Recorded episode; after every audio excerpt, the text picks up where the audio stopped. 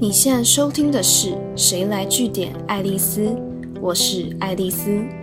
之前我们有提到，遇到据点王沉默寡言的人，要如何敲开他们的口，让他们对你感兴趣的秘诀。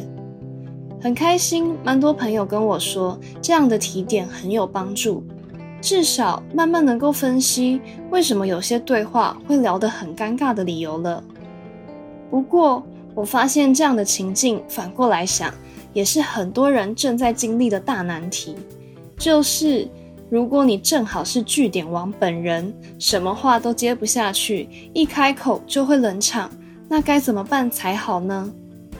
在这边，我要先建立一个观念，就是把场子越吵越冷的机会，人人都有，而且可以说是一不注意，这样的情况随时都可能会发生。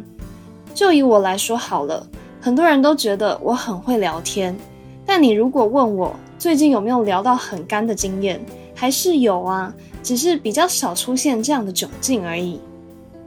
那之所以我不会被贴上据点王的标签，我觉得这是后天培养出来的聊天技巧发挥的效果，这跟个人特质其实没有太大的关联，所以大家也不要一直陷入。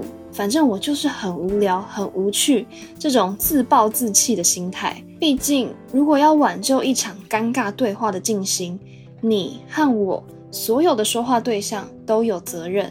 那今天就来教大家两招。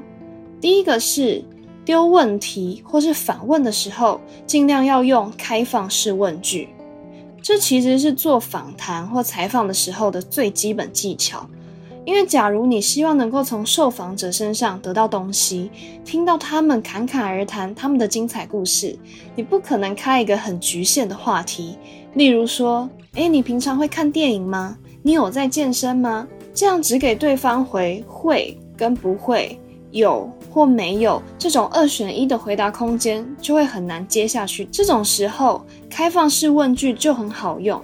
你就把它想成是以前考试的申论题或问答题，通常会有一个情境，有个大方向给你，但这个考题最主要的重点是要请你分享自己的个人看法。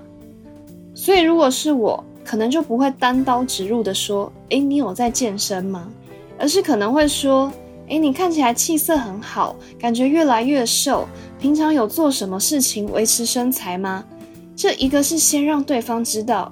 你会起这个头，是因为你有注意到他什么地方很特别，就算他根本没变胖，也没变瘦，也没差啊。因为这样的称赞，听的人应该都会爽在心里吧。就我的经验，如果稍微算是认识，现场的聚会气氛也是比较轻松，在闲聊，不会很严肃的话，其实要开话题，不一定非要找到一个人他值得夸奖的点。像是有些朋友他一来，我就觉得他看起来很累，那我可能就会很自然而然的问说：“哎，你看起来很累耶，你刚是怎么来的？”这里要小心的是，虽然是放大对方的状态，但我的用意不是要聚焦在他个人身上，所以我不可能一开口就问他说：“哎，你是工作太操劳，为什么看起来那么累？”会问说是不是家里发生什么事，还是身体怎么了？这种有点隐私，不见得每个人都愿意聊的问题，我会从比较没有杀伤力，也比较不敏感的角度切入，像是刚讲的通勤方式，很有可能对方真的就是舟车劳顿太累，那大家就可以接着分享各自都是怎么来的。说不定就会有人发现谁跟谁家里住很近，谁跟谁的公司离很近，或搭车习惯很像之类的。反正如果对方他愿意很大方的说，哦我真的就是工作太忙，我相信也会很快就会有人有共鸣。毕竟大家现在生活工作压力都不小，这也不会是什么地雷话题。总之要记住。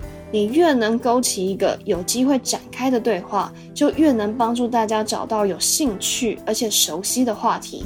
你甚至不用去主导对话的进行，这些话题就能很自然的延续，甚至是神展开下去。第二招是你的回答要具体，千万不要打高空，搞得有讲跟没讲一样。这个就是回话的习惯问题了。因为有些人会让人觉得他是据点王，很难聊。